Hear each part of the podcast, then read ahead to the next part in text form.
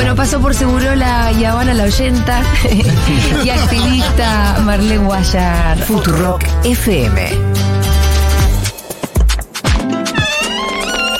Antes de entrar, antes de entrar, sácate las zapatillas. Futurock. Futurock. Información, información al instante. Dicen, dicen, ahora. Futurock. 7 y 33 dice el reloj, 14.3 dice el termómetro de la ciudad de Buenos Aires y hace unos días contábamos de la renuncia de Mercedes de Alessandro a la Dirección Nacional de Economía, Igualdad y Género del Ministerio de Economía, un espacio que se había creado con su eh, llegada y vamos a hablar con ella. eh, con Mercedes, que es economista y ahora flamante ex directora de Dirección Nacional de Economía, Igualdad y Género del Ministerio de Economía. Mercedes, buenos días. Florencia Jalfón te saluda. ¿Cómo estás? Buenos días, todo bien. Qué madrugón te pegamos. Sí, bueno, hoy tenía, tenía algunas cosas que hacer tempranito, así que aprovecho el madrugón. Bien, me parece bien. Eh, Mercedes, leía eh, que le decías a Jorge Fontevecchia que, que te parecía que lo que fuiste a hacer al ministerio ya se había cumplido. ¿Qué sería exactamente eso y qué es lo que ahora debería seguir haciendo ese área? Bueno, nosotras, eh, la verdad, como vos decías, creamos ese espacio eh, con mi llegada. Yo estaba viviendo en Estados Unidos, me mudé eh, y fundamos ese espacio dentro del Ministerio de Economía que tenía, tiene como objetivo incorporar, eh, digamos, la, la demanda del movimiento feminista a la programación económica. Como vos bien sabés, el feminismo eh, tomó mucho lugar en el debate público, sobre todo en los últimos años, fue creciendo en sus demandas. Eh, y bueno, de alguna manera nosotras buscábamos expresar eso también en la programación económica, que era un lugar ausente. En general, cuando se piensa en feminismo, se piensa en, bueno, en lo que era en su momento el Instituto de las Mujeres, ahora el Ministerio de las Mujeres, Géneros y Diversidad, eh, pero bueno, dentro del movimiento feminista también estamos las economistas feministas que, que veníamos debatiendo temas que, asociados a los cuidados, a la inserción laboral de las mujeres, a las disparidades que hay en esa inserción laboral, a las desigualdades de género que observamos en, en lo productivo, lo económico, lo financiero, etcétera. Entonces, de alguna manera, mi, mi tarea, lo que yo me comprometí a hacer, fue a darle forma a eso, a ver cómo se podía incluir en, en la agenda del Ministerio de Economía, a que además tuviera también conexión con, con todas las secretarías y no que fuera un espacio separado, por decirlo, ¿no? Como que sin, relación con el resto. Y bueno, después de dos años de, de, trabajo muy fuerte, eh, pudimos eh, hacer bastantes de estas cosas que queríamos hacer y bueno, ya quedó acomodado como para, para que eso siga sin la necesidad de mi presencia, digamos, que, que en mi perspectiva es como cuando, cuando las cosas funcionan no necesitan a una persona, sino que tienen ya sus lineamientos y las personas vienen a de alguna manera ponerle su impronta y a gestionar, que es lo que ahora va a hacer por Prieto. O sea, no es que te vas eh, habiéndote encontrado con una limitación, sino que viniste a eso, sería. Yo vine a eso, sí. Eh, en todo caso, las limitaciones que encontramos muchas de las mujeres que hacemos cosas es después cómo creces después de eso, ¿no? Porque en todo caso, eh, digamos, eh, la, lo, lo, lo, lo, interesante es decir, bueno, ¿y ahora qué dentro del gobierno? Y bueno, el ahora qué dentro del gobierno fue en todo caso lo que no, no fue tan claro eh, hacia dónde seguir, pero digo, el objetivo que yo tenía, o lo que yo hablé con Martín Guzmán desde el principio de lo que queríamos hacer era eso. Ahora, quedarme ahí 20.000 años no, no tiene sentido, digamos, ¿no? Porque eh, si uno se pone objetivos y los cumple, medio que después, con, por lo menos en mi caso, soy una persona que, le gusta seguir avanzando, ¿no? Eh, digo, y creo que realmente si me quedaba ahí era repetirme, a volver a hacer lo mismo. Eh, y bueno, eh, eso digamos que mezcla de cosas personales y cosas políticas, no es tan fácil quizás encontrar un camino eh, donde avanzar en ese plano. Eh, y bueno, ahí entonces terminó mi etapa, digamos. No tengo ni que preguntarte si hubo situaciones en las que eh, se te complicó explicar lo que es la economía feminista incluso dentro del gobierno, pues estoy segura que las hubo. ¿Podés contar algunas sin contar eh, los interlocutores? Mm, Pero mira, yo creo que no hace falta, uno ve las fotos, una ve las fotos y es más evidente, ¿no? No sé, por, por no irnos muy atrás, estos días circularon las fotos de el gabinete de Boric con el gabinete de, nuestro gobierno. Eh, circularon también ayer las fotos de la reunión que hubo en el Ministerio de Economía con, representantes de trabajadores y trabajadoras y de, de empresas. Eh, y la mayoría de esas fotos habla por sí misma, ¿no? Eh, digo, la ausencia de mujeres en espacios de, de decisión, de toma de decisiones, en temas que son centrales para las mujeres, ¿no? Si hablamos del trabajo y de los ingresos, eh, ¿cómo no va a haber ninguna representante de mujer en esa, de, de, alguna de las patas de, que se está debatiendo? Digo, y, y, hablar de economía feminista no es solamente hablar de tópicos, de, de temas, como decía recién, ¿no? Eh, brecha salarial, inserción económica las mujeres, los cuidados, etcétera, sino también de la representación de las mujeres en el momento de hablar de estos temas, de definirlos, de tomar dimensión de ellos, de, de pensar políticas, de llevarlas adelante. Eh, entonces creo que que digo, las, las fotitos de esas eh, no son solamente una ilustración, sino que también reflejan la realidad de lo que se, de lo que aparece ahí. Entonces hay muchos debates que son eh, larguísimos, ¿no? Y en general una no es que se siente y dice, yo quiero hablar de la economía feminista, sino que va llevando los, los debates presentando eh, las disparidades que aparecen, ¿no? Por ejemplo, cuando, cuando diseñamos el ingreso familiar de emergencia, presentar sobre la mesa la situación en la que se encontraban las trabajadoras de casas particulares y cómo pensábamos nosotras que le iba a afectar la pandemia para poder tener un tratamiento especial para ese sector. Uh -huh. eh, luego, cuando cuando impulsamos el programa Registradas, por ejemplo, que, que le paga la mitad del Estado, le paga la mitad del salario a las trabajadoras de casas particulares, también mostrar la situación que está ese sector, cómo le costó recuperar durante la pandemia todos los empleos que perdió, eh, los niveles altísimos de informalidad laboral, cómo podríamos entonces utilizar ese programa para mejorar el trabajo de, de del sector que, contrata más mujeres en toda la economía y bueno, digamos que, que no es que una va a ir un debate conceptual, sino que va acercando herramientas y va incorporando esas dimensiones. Para un ejemplo bien puntual con lo de registradas, en algún momento alguien dijo eh, de algún ministerio, de los que conforman el gabinete económico, ustedes quieren crear un ejemplo, un ejército de empleadas domésticas, ¿no? ¿Y, ¿Y era verdad? Decíamos, eh, sí, de verdad. Y nosotras decíamos... Era el sueño de la vida.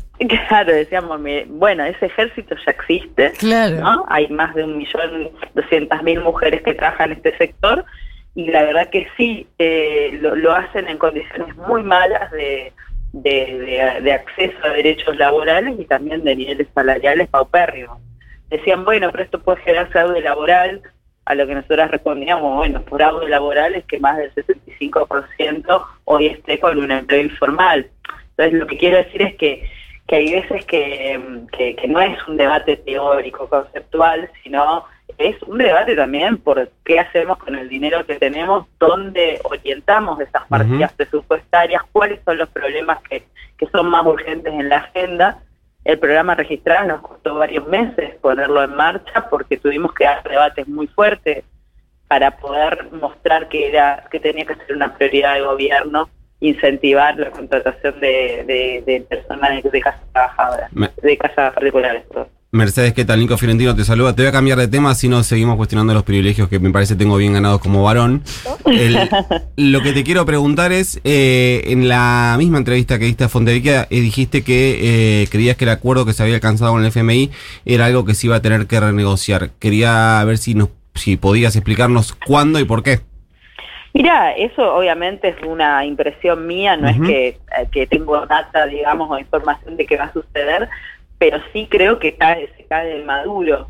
El acuerdo que se firmó con el FMI se diseñó un poco antes todavía de, de, la, de que estallara el conflicto entre Ucrania y Rusia y que eso se viera reflejado en todos los índices de inflación como lo estamos viendo ahora.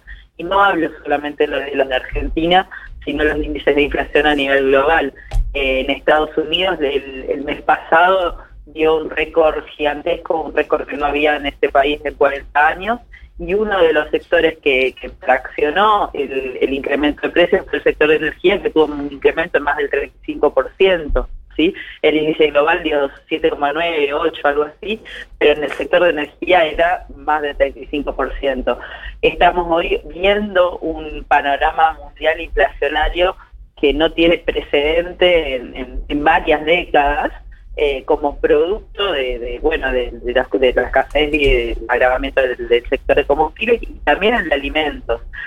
Y eso, por supuesto, marca un poco la cancha eh, en función de qué es lo que se puede hacer eh, con las tarifas y con los subsidios hoy. ¿Y tuvo Eh, sentido haberlo firmado eh, igual, ya conociendo, no te digo que el- se podía eh, tener la evolución muy precisa de lo que iba a pasar en materia energética, en materia de alimentos, pero se firmó el acuerdo cuando la guerra ya estaba desatada? Sí, se firmó el acuerdo cuando la guerra ya estaba desatada, pero lo cierto es que venimos de situaciones inéditas hace bastante tiempo, ¿no? Eh, la pandemia es una situación inédita y una crisis humanitaria a escala global que todavía no terminó, ¿sí? Porque eso también nosotros y nosotras a veces pensamos que la pandemia la damos por cancelada porque tenemos, realmente somos un país que tiene un nivel de vacunación muy alto, ya estamos hablando en muchos sectores de cuarta dosis, eh, sin embargo hay países que todavía no tienen un 30% de su población vacunada con una dosis, ¿no? Eh, y países vecinos, digo, no solamente eh, países eh, africanos, que, que son también un problema grave humanitario y que son los que más van a sufrir también la crisis alimentaria. Entonces, digo, tenemos la pandemia, estalló la guerra en el medio, hay, hay también una recuperación muy pareja a nivel global. Entonces, la pandemia también trajo aparejado estas cortes de las cadenas de suministro que se encarecieron o, o interrumpieron la producción de automóviles, eh, celulares, computadoras, etcétera. Digo, estamos hace bastante en una situación inédita, entonces, desde mi perspectiva, no, no hacía falta demorar o no una firma, lo que sí entiendo es que va a haber que tomar algunos recaudos e ir ajustando Claro. un poco los tornillos de ese programa, porque no es de fácil cumplimiento en el contexto en el que estamos, no solo porque Argentina le va a costar alcanzar, ayer lo escuchaba también a Kicillof diciendo que no hay lugar para el ajuste Sí. en la provincia de Buenos Aires y no sé si hablan bien en inglés estos tipos, ¿no? Sí. Eh, digo, y eso lo vemos, bueno, a quienes vivimos en la capital federal, eh, toda la semana pasada con, con los cortes en torno Total. al Ministerio de Desarrollo Social. Entonces, digamos, estamos en una situación conflictiva a nivel interno, pero además hay un agravamiento internacional de la situación económica que, bueno, va a haber que replantearse un poco las reglas de juego porque tampoco se puede seguir como si no ocurriera, ¿no? Mechi, quiero hacerte una más respecto al acuerdo con el FMI. Hoy básicamente el gobierno se divide en, dos sectores, los que eh, están más alineados con el discurso del presidente y de Martín Guzmán, y es que este acuerdo alcanzado es el mejor acuerdo posible, y otros sectores que consideran que se podría haber negociado mejor y obtenido mejores resultados. ¿Vos tenés posición re- en- entre estas dos variables? Mira, yo la verdad que creo que, que la- las negociaciones son como son, ¿no? Eh, que, que es hablar del pasado y a mí me gusta hablar de, de- lo que tenemos, de lo que sí podemos hacer. No sé si se puede cambiar cómo se negoció, no sé si es la mejor forma de negociación, eso a mí me excede. Yo sí participé en varias de las reuniones en donde se negociaron determinados lineamientos, sobre todo la parte de, que está relacionada al gasto social, o así se presenta en el programa, no solamente la- el sector de género, sino el, el, la, la parte social en general. Eh, son negociaciones, son discusiones que van y que vienen, números que van y que vienen, eh, y que uno se va poniendo de acuerdo de alguna manera paso a paso. Es un proceso muy largo, eh, en donde de- después alguien toma las definiciones y bueno, se firma así, ¿no? Eh, ahora, eh, es un acuerdo difícil de cumplir por, por, por la situación en la que está la Argentina hace mucho tiempo y también por la crisis política que tenemos en este contexto, que por supuesto no ayuda al, al día a día de la gestión de un gobierno. Buen día, Mercedes. Delfina Torres Cabreros te saluda. ¿Qué tal, Delfina? Muy bien. Se escuchan muchos cuestionamientos internos, sobre todo al ministro de Economía, Martín Guzmán. Se habla de que es el ministro de la deuda, por ejemplo, y que no se ocupa de temas fundamentales como la inflación, que estaría más relegado a otras áreas eh, y, y más referenciada, por ejemplo, en Roberto Feletti. Vos que trabajaste cerca y que incluso fuiste convocada directamente por él, ¿qué opinas de estas críticas? Mira, yo creo que siempre el ministro de Economía tiene una silla eléctrica, por decirlo de alguna manera. En todos los gobiernos se apunta al ministro de Economía. Eh, muchas veces hay, hay, hay temas que, que, los gobiernos los toman de manera eh, separada. Por ejemplo, eh, cuando, cuando el presidente convocó a la guerra contra la inflación, ¿sí? Eh, las medidas se tomaron en distintos ministerios. Unas medidas las anunció eh, Domínguez en, Agricultura, otras medidas las anunciaron Ulfas o Feletti en Producción. Eh, digo, pero todo el mundo mira al ministro de Economía, ¿no? Como vos sos el responsable de la inflación, aunque desde este gobierno ese fenómeno se esté trabajando en otros ministerios, ¿sí? Algo parecido podemos decir con, con las cuestiones eh, relativas a los ingresos. Hoy se está hablando de si los ingresos alcanzan o no eh, a la inflación y, y, y, muchos debates se trabajan también. Eh, por ejemplo, Fernanda Raberta con la ANSES y la propuesta del bueno para los jubilados. Por otro lado, tenés a Zabaleta y eh, debatir qué es lo que se hace con para que los planes sociales y la protección social tenga un mejor poder adquisitivo. Por otro lado está Moroni, el ministro del Trabajo, con el debate acerca de, los trabajadores del sistema formal y todos lo van a mirar al ministro de Economía, ¿no? Es decir, tiene que ver también con cómo se llevan las acciones en cada gobierno. Tuvimos gobiernos en los cuales las decisiones económicas sí estaban bien centralizadas y estaban bien representadas en la figura de un ministro de Economía. Esos eh, hubo gobiernos en los que el ministro de Economía tenía una versión más fuerte, el de Axel Kicillof es un ejemplo, ¿no? Yo me acuerdo que eh, antes de que Axel concentrara la, la digamos, la, el debate económico había una mesa bastante grande en el que estaba la FIP, estaba, estaba industria, estaba economía, estaba la etcétera. Eh, entonces digo, eso es una forma también de, de armar un gabinete. Hoy eh, el ministro de Economía tuvo durante los dos últimos años tareas y misiones bien determinadas que eran resolver el problema de endeudamiento porque el gobierno asumió que esa era una condición necesaria para ordenar todo el resto de las variables económicas. Eh, eso es una decisión política y, y en todo caso igual eh, es un problema que bueno que tiene que está centrado el Ministerio de Economía es que igual le van a mirar por todas las otras cosas que aparecen como repartidas digamos en, en otros gabinetes y en todo caso sí es válida me parece la pregunta de si eso está dando resultado o no de si habría que tener otra forma de organizar eh, un gabinete económico, de si hoy está funcionando ese gabinete económico como vimos que funcionó durante el 2020 o durante el 2021, y en todo caso me parece que esa es la pregunta, ¿no? Si, si más que si el ministro de Economía, eh, así como está dado hoy el, la organización de las decisiones, está ocupándose o no, si tenemos un gabinete económico que se está ocupando fuerte y profundamente de los problemas, y si esa forma de ocuparse está dando resultado o no. Es